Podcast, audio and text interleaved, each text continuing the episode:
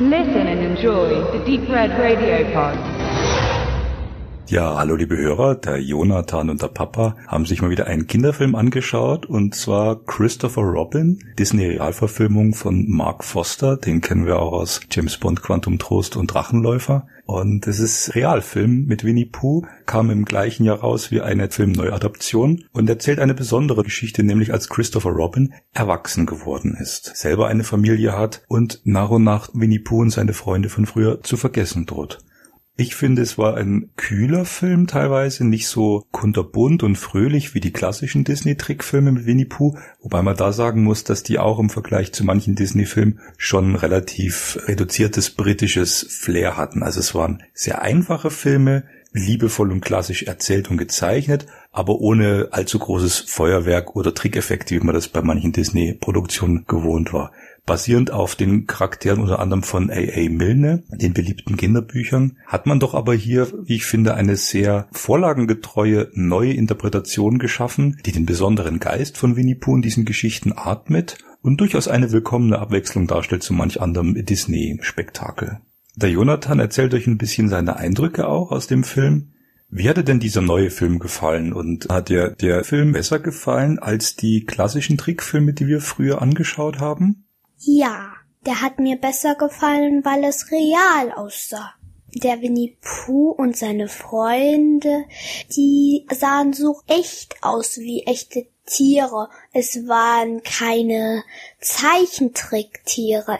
Sie sahen aus wie echte Tiere, die es auch bei uns in der Natur gibt. Ja, dass sie sprechen können, das sieht schon etwas komisch aus, wenn das jetzt in Wirklichkeit passieren würde. Und wie ist das mit den Farben? Die in den Zeichentrickfilmen, die waren viel, viel bunter als die. Die sahen, die Farben waren so, wie sie in Wirklichkeit sind. Der Wald ist grün und nicht so bunt wie bei den anderen Zeichentrickfilmen. Mhm. Blumen gab es dort kaum. Die Blätter waren in den unterschiedlichsten Herbstfarben. Aber war der neue Film an manchen Stellen auch ein kleines bisschen traurig?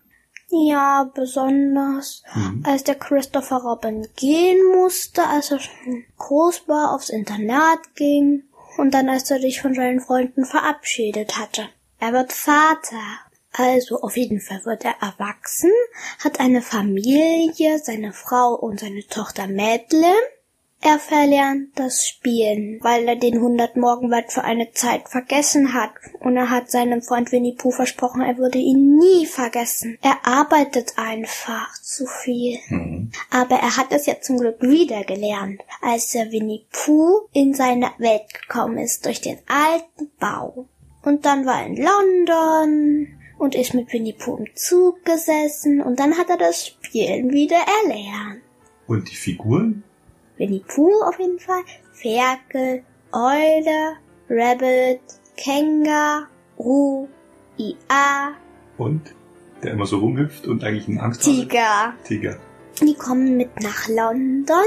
Die kommen erstmalig raus in die große Stadt London.